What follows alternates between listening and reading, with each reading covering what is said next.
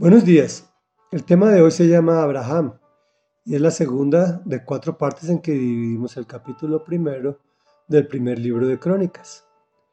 Ayer iniciamos este primer libro de Crónicas y hoy continuamos con el registro histórico de los antepasados, del pueblo inicialmente escogido por Dios, porque en, la actualidad el pueblo escogido por Dios eres tú y soy yo y nos llamó su iglesia.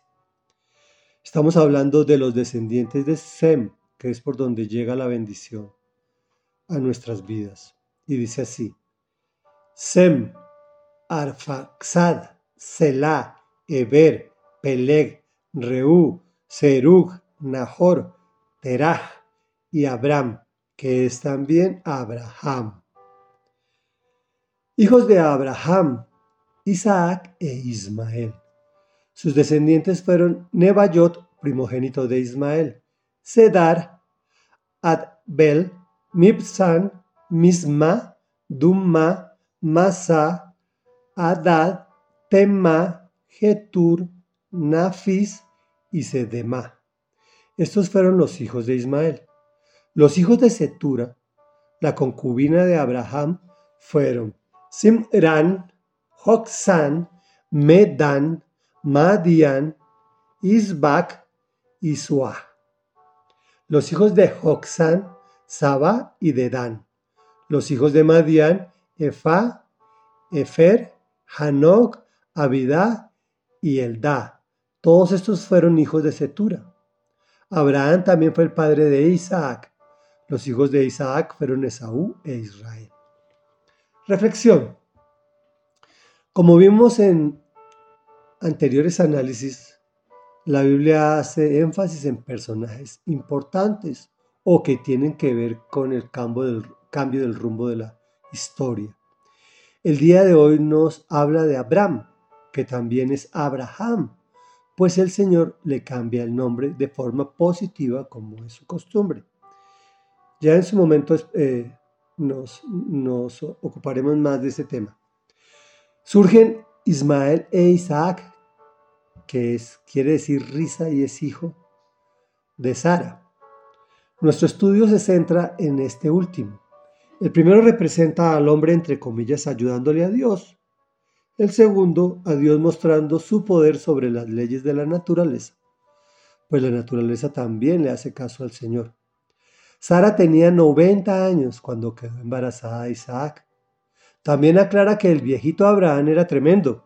Después de que su esposa Sara murió, se, consiguió a Setura como concubina. Ah, en ese momento Abraham tenía alrededor de unos 115 años. Por aquel entonces tuvo muchos más hijos, como acabamos de escuchar en su escritura. El versículo 34 nos aclara que Abraham también fue el padre de Isaac, quien también es llamado el hijo de la promesa. Dios se compromete contigo y conmigo sin ninguna necesidad, solo porque nos ama. Lo hace para darnos un futuro, utilizarnos para la eternidad, darnos un nombre para la posteridad, que seamos importantes en el reino de los cielos.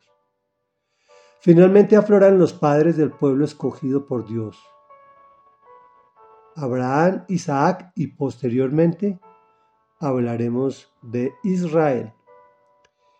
Y si quieres extenderte más, habla de Jesús y puedes incluir tu nombre. Oremos. Amado Padre nuestro que estás en el cielo, hoy también venimos a refugiarnos en tu cálido abrazo en tu amor por nosotros y por toda la humanidad.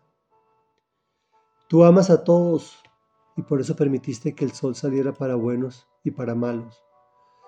Pero eres especial con quien has escogido y nos pones un puesto privilegiado en la historia, especialmente en la historia del reino de los cielos. Y por eso estamos profundamente agradecidos contigo. Estamos tan agradecidos porque desde antes que estuviésemos en el vientre de nuestras madres, tú pusiste tus ojos amorosos y cariñosos en nosotros. Gracias Señor por enviar a tu Hijo, en sacrificio eterno por nuestra salvación, también eterna. Y es en el nombre de ese Hijo amado tuyo, que es nuestro Señor y nuestro Dios, Jesús de Nazaret, en quien hoy nos acercamos a ti. Amén y amén.